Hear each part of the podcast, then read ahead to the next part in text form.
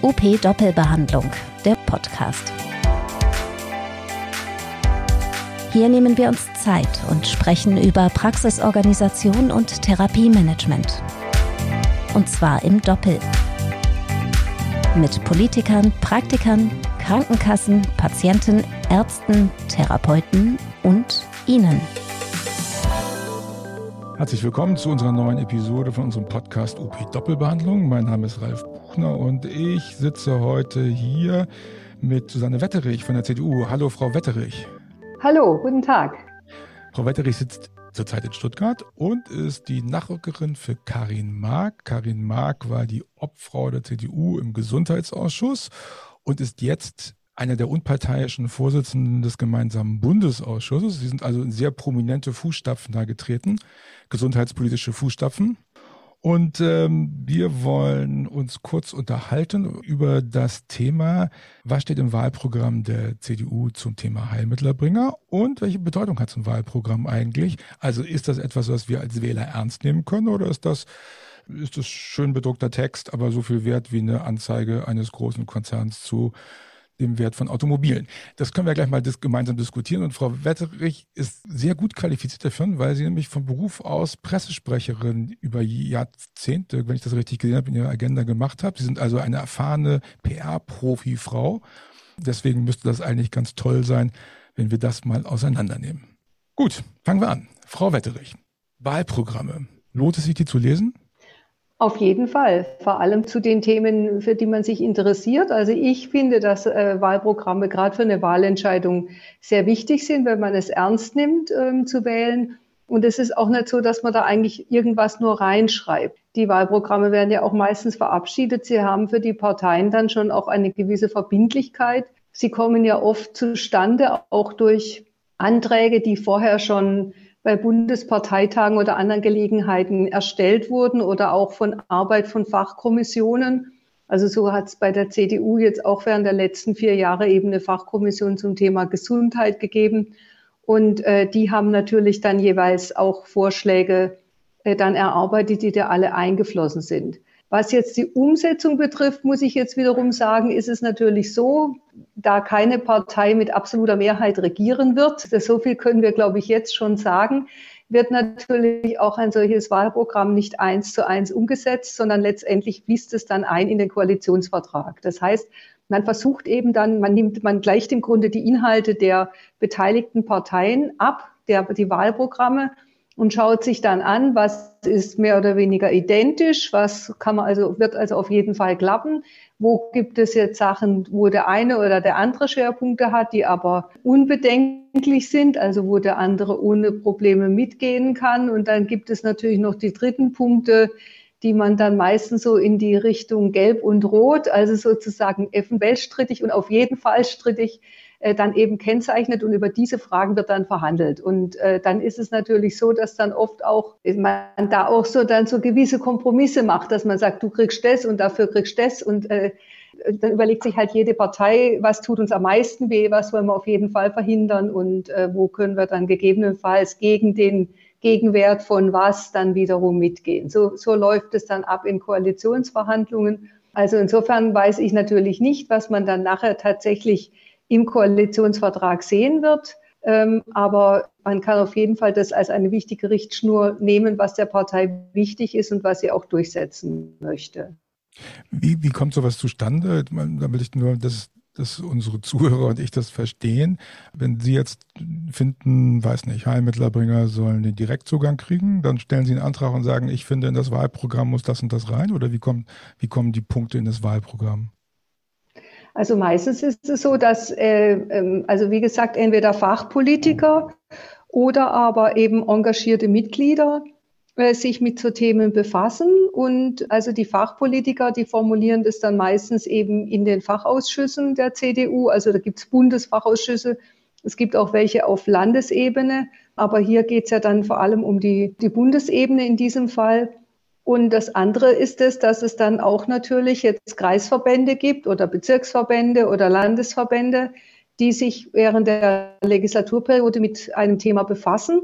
und dann Anträge stellen beim Bundesparteitag. Und wenn dann diese Anträge angenommen sind, dann ist das auch verbindlich für die Partei und muss dann auch äh, umgesetzt werden oder zumindest von Seiten der Partei dann in diese Richtung gearbeitet werden. Okay, das äh, hört sich doch ganz vielversprechend an. Und wenn jetzt, also dann ist der nächste Punkt, den man sich angucken muss, der Koalitionsvertrag. Da werden die Parteiprogramme sozusagen miteinander abgeglichen, das haben Sie ja gerade gut erklärt. Und äh, dann ist das sozusagen der Maßstab für das Handeln der Regierung dann im Idealfall. Richtig? Ja, also im Grunde guckt man dann in der Mitte der Legislaturperiode mal, was hat man jetzt abgearbeitet und was nicht. Und äh, versucht dann natürlich möglichst alles abgearbeitet zu haben, was im Koalitionsvertrag steht, was auch in der letzten Legislatur so gut wie gelungen ist. Also ja, sicherlich nicht alles ganz so, wie wir uns vorgestellt haben, aber ähm, weil wir dann natürlich auch immer im Laufe noch weitere Kompromisse eingehen müssen. Es gibt ja dann auch immer neuere Entwicklungen. Aber insgesamt kann man sagen, ist der Koalitionsvertrag relativ weitgehend abgearbeitet worden in den letzten vier Jahren. Ja, also ich glaube, dass die Heilmittelbranche sich auch nicht wirklich beschwert. Was natürlich ganz spannend war, ist, dass Sie als Regierung die richtigen Gesetze gemacht haben, aber dass die Umsetzung über die geschaffenen Gremien, die Schiedsstellen und so weiter nur sehr schleppend von Stand zustande gekommen ist, dass man als Gesetzgeber eigentlich hier beobachtet hat, dass sich alle Leute nicht an das Gesetz gehalten haben, was sie geschrieben haben, aber das ist dann nicht ihre Verantwortung oder müssten sie da eigentlich eigentlich auch Verantwortung übernehmen und sagen, hey Leute, wir achten auch darauf, dass Gesetze, die wir gemacht haben, auch umgesetzt werden. Also einhalten sollte man sie natürlich schon auf jeden Fall. Aber ähm, jetzt gerade im Gesundheitsbereich äh, sind eben beide Bereiche die in der Selbstverwaltung beziehungsweise sind Kassen. Und äh, wir können zwar sozusagen Rahmenbedingungen vorgehen oder jetzt äh, bestimmte Abrechnungssysteme vorgeben, aber die Selbstverwaltung selber muss natürlich auch selber gucken, wie sie das umsetzt. Da haben wir nur einen begrenzten Einfluss darauf. Das ist ein spannendes Stichwort steht in Ihrem Wahlprogramm, jetzt fange ich mal mit den Lücken an, steht überhaupt nichts über Selbstverwaltung und man muss ehrlicherweise zugeben, in keinem Wahlprogramm steht etwas von Veränderung der Selbstverwaltung. Nun haben wir die Heilmittelerbringer das blöde Konstrukt, dass sie in dieser Selbstverwaltung gar nicht auftauchen. Das heißt, die werden von einer Selbstverwaltung verwaltet, wo das Selbst überhaupt nicht existent ist für sie, sondern sie werden fremdverwaltet. Also eigentlich ist für Heilmittelerbringer die Selbstverwaltung eine Fremdverwaltung. Wie löst man dann solche Probleme? Da müsste ich jetzt ehrlich gesagt auch mal drüber nachdenken, wie Sie sich da, wie ich Sie, also praktisch Heilmittelerbringer, da besser, äh, also praktisch auch vertreten und ähm, abgebildet werden. Es gibt ja auch eine gewisse Lobbyarbeit der Heilmittelerbringer, so ist es ja nicht. Ähm, aber letztendlich kann ich nicht als Gesetzgeber vorschreiben, wie die Selbstverwaltung zu, sich zu organisieren hat. Das muss ich natürlich schon auch sagen. Ich kann allerdings natürlich den, den Heilmittelerbringern überhaupt der ganzen Frage Heilmittel eine größere äh, Bedeutung beimessen und äh, kann natürlich ihren Stellenwert erhöhen. Das kann ich natürlich schon durch meine Arbeit und das kann man natürlich versuchen. Ja. Also ich würde Ihnen empfehlen, einfach Lobbyarbeit da zu machen also auch genau auf diesen Missstand auch hinzuweisen und aber dann auch ganz konkret zu sagen, was Sie sich vorstellen. Ja. In Ihrem, äh, in Ihrem Wahlprogramm steht, äh, die Kompetenzen der Heil- und Hilfsmittelerbringer werden wir stärker nutzen. Das hört sich an, als wenn Heilmittelerbringer eine andere, eine andere Kompetenz zugeweisen bekommen. Es kann aber auch bedeuten, dass wir nur erwähnen wollten, dass sie auch noch da sind. Wie ist denn sowas zu bewerten? Also ich glaube schon, dass es, ähm, äh, dass es im Grunde darum geht, ihren Stellenwert zu erhöhen. Also ich glaube nicht, dass es jetzt nur heißt, ich habe jetzt da noch einen Halbsatz reingeschrieben, damit Sie auch zufrieden sind, dass Sie zumindest erwähnt wurden, sondern dass schon erkannt wird, dass es da nicht ganz, wie soll ich sagen, dass das, dass das nicht, nicht äh, perfekt organisiert ist im Moment und, und nicht, nicht ausreichende Berücksichtigung findet. Also das ist ganz bestimmt gedacht. So kann ich jetzt auch die Diskussion, die ich ja auch äh, verfolgt habe innerhalb der CDU, ähm, also schon auch, auch wiedergeben.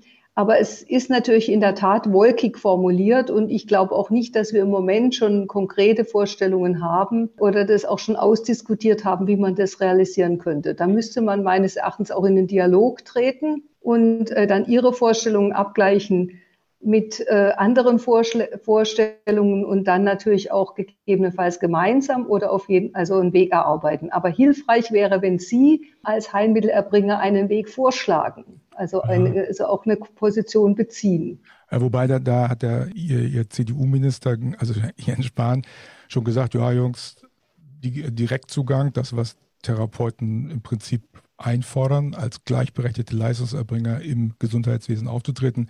Das wäre mit ihm nicht zu machen. Da sieht man auch, dass Minister Einfluss haben und auch wohl losgelöst vom Parteiprogramm. Wie ist denn das? So ein, so ein, Wahlprogramm ist für einen Minister dann nicht mehr verbindlich? Der kann seine eigene Agenda umsetzen oder ist der auch gebunden an solche Wahlprogramme? Wie weit kann ein Minister losgelöst von seiner Partei Sachen vorantreiben oder verhindern? Also er kann natürlich nicht losgelöst von seiner Partei arbeiten. Ich, ich, kann jetzt ein anderes Beispiel nehmen, wo er sich gegen die Kanzlerin durchgesetzt hat und die Kanzlerin musste es dann, hat es dann zwar vielleicht rausgezögert, aber letztendlich natürlich dann auch umgesetzt. Damals ging es um die doppelte Staatsbürgerschaft. Also ein ganz anderes Thema, aber ähm, auch da jetzt andersrum gesehen. Also wenn er es einfordert äh, für seine Position, dann muss natürlich er auch letztendlich natürlich dem Rechnung tragen. Aber er ist natürlich nicht an die Partei jetzt in diesem Sinne weisungsgebunden. Er ist natürlich der, die Richtlinienkompetenz hat immer der, die Regierungschefin in unserem Fall und natürlich nicht die Partei. Aber er will ja wieder aufgestellt werden. Er will von Parteimitgliedern unterstützt werden und von daher muss er das schon ernst nehmen. Ich glaube, dass es ihm mehr darum geht, sozusagen, dass man die Ärzte, also die, die ärztliche Position nicht schwächen sollte. Also, dass man sozusagen die ärztliche Kompetenz auf jeden Fall natürlich in den Vordergrund rückt. Und das wird sicherlich auch so bleiben. Also ich glaube, aber ich glaube auch nicht, dass Sie meinen, dass Sie jetzt quasi als Ersatzärzte auftreten wollen. Ähm, aber dass man gleichzeitig, also ich kann das jetzt auch aus praktischen Beispielen, aus meiner eigenen Erfahrung sagen, dass natürlich die Stimmen ihrer Leute oder ihrer Klientel natürlich eigentlich schon ein höheres Gewicht haben sollten, gerade wenn es um komplexe Krankheitsbilder oder längerfristige Behandlungen geht. Und ähm, da sollte man ganz bestimmt äh, mehr ermöglichen und würde dann auch mehr erreichen, auch präventiv und natürlich auch letztendlich auch vielleicht auch das eine oder andere Komplikation und äh, auch teure Behandlung vermeiden können. Ja. Und in diesem Sinne sollte man, glaube ich, schon in die Richtung arbeiten. Und das ist, glaube ich, auch mit dieser, mit dieser Formulierung gemeint. Hm, okay. Sie haben eben dieses ärztzentrierte Gesundheitssystem in Deutschland angesprochen. Das ist ja weitestgehend einmalig. Ich glaube, es gibt kein anderes Land der Welt, in dem Ärzte so eine dominierende Verteilungs- äh, Macht haben wie in Deutschland. Und das hat ja auch zur Folge, dass wir, glaube ich, eine Dichte von MRTs haben, die mit der ganzen Welt insgesamt konkurrieren kann. Also deswegen nochmal die Frage, wäre es nicht schlau, wir würden die Kompetenz aller im Gesundheitswesen äh, verfügbaren äh, Fachleute nutzen für die Patienten, ohne dass wir immer den Umweg über den Arzt nehmen müssen? Also ich glaube, dass wir natürlich auch ein spezielles System haben, das in vielem gut ist, nämlich also sozusagen, dass der Hausarzt eine sehr wichtige Rolle spielt oder zumindest spielen sollte. Also der, von dem er halt auch möchte, dass er langfristig seine Patienten kennt und natürlich auch in ihrem Sinne handelt. Ob das jetzt immer in Praxis auch so läuft, das, äh, man kann Glück oder Pech haben. Man hat aber freie Arztwahl. Also wenn man Pech hat, kann man ja auch einen anderen Arzt oder eine andere Ärztin suchen. Ich glaube auch nicht, dass Sie jetzt, was Sie sagen, diese Arzt, die, es ist ja nicht so, dass die Ärzte so viel zu sagen haben, sondern vielleicht die Ärzte schafft, also in ihrer verfassten Vertretung. Der einzelne Arzt hat da jetzt eigentlich auch nicht so viel zu sagen. Und ähm, deswegen meine ich, der richtige Weg wäre ja eigentlich eine individuelle und deswegen sehr dezentrale und personenzentrierte Struktur aufzubauen und dort mehr oder weniger Teams zu bilden, die sich dann eben mit den einzelnen Fällen befassen und natürlich dann auch gemeinsame Strategien für den einzelnen Patienten, die einzelne Patientin entwickeln. So könnte ich mir das vorstellen. Ich glaube, das würde auch wirklich was verbessern und würde, denke ich, auch die Beschleunigung von Behandlungen verbessern. Also vor allem muss man ja dann aufs Rezept warten und dann ist es vielleicht nicht mehr im Budget und, ähm, und mhm. lauter solche Sachen. ich beschäftige mich jetzt gerade auch mit Long-Covid und Post-Covid-Patienten, die da halt das auch beklagen, dass sie dann halt vielleicht zwei Rezepte kriegen für eine Heilbehandlung und dann eben keine mehr. Und äh, das sind sicherlich Sachen, die man durch so dezentrale Teams mehr oder weniger verbessern könnte. Dezentrale Teams, das hört sich jetzt fast so an wie in anderen Parteien, die sagen, wir wollen ambulante na, so poliklinikartig das haben, so wie es früher im Osten war. Das meinen Sie damit nicht, ne? Nein, um Gottes Willen, nein, das meine ich nicht. Ich will ja die Qualität beibehalten. Ich finde nur, dass jede Kompetenz angemessen berücksichtigt werden muss und dass man natürlich auch das, Op das Optimum in diesem ganzen Zusammenspiel gewinnen muss. Und das haben wir sicherlich in vielen Fällen heute nicht. Also es ist, ähm, es ist sicherlich so, dass da Sand im Getriebe ist.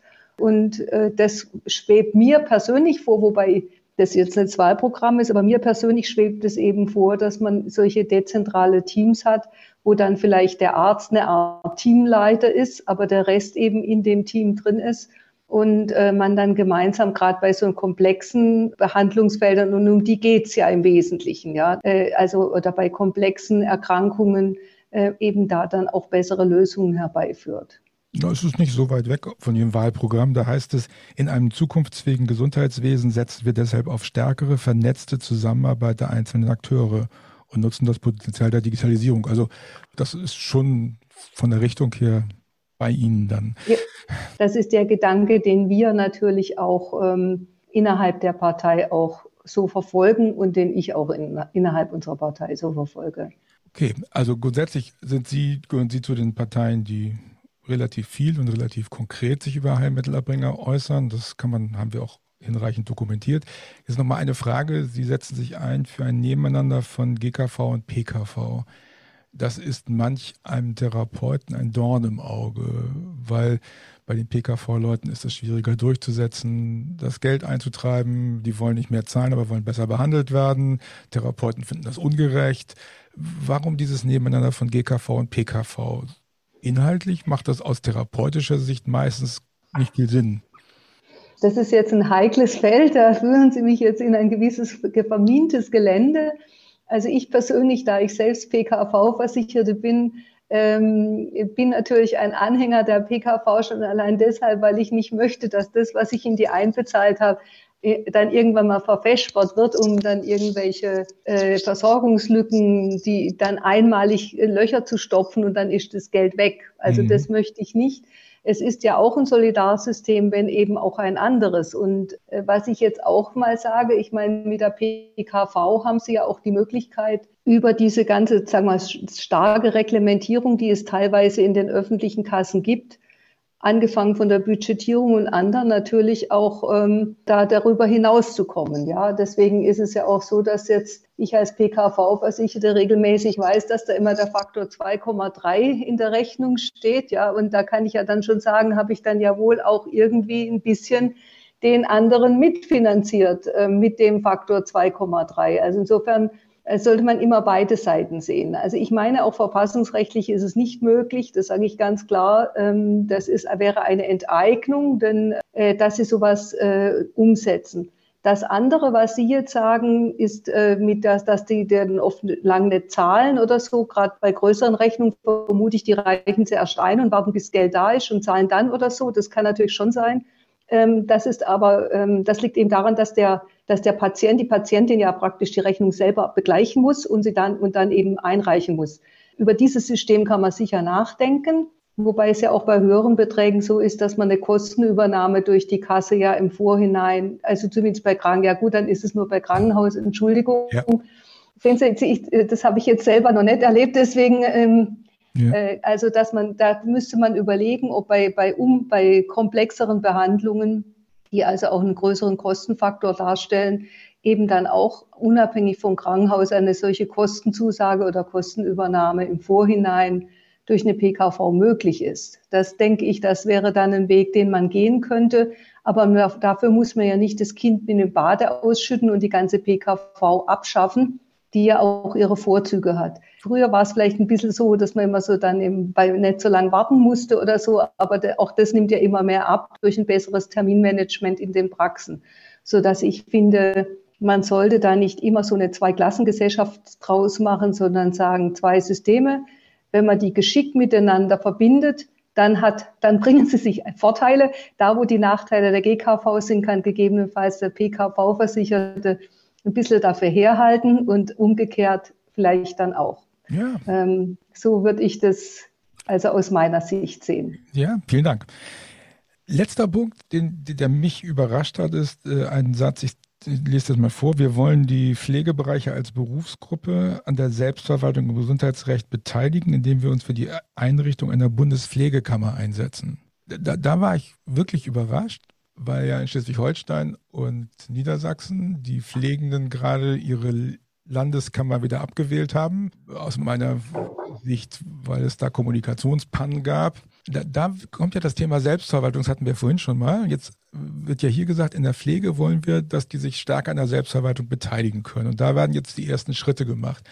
Ist das ein Modell, erstens, was in der ganzen CDU wirklich verankert ist? Und zweitens, wäre das vielleicht auch ein, ein Muster dann für die Heilmittelerbringung, mal irgendwann auch an der Selbstverwaltung besser beteiligt zu werden?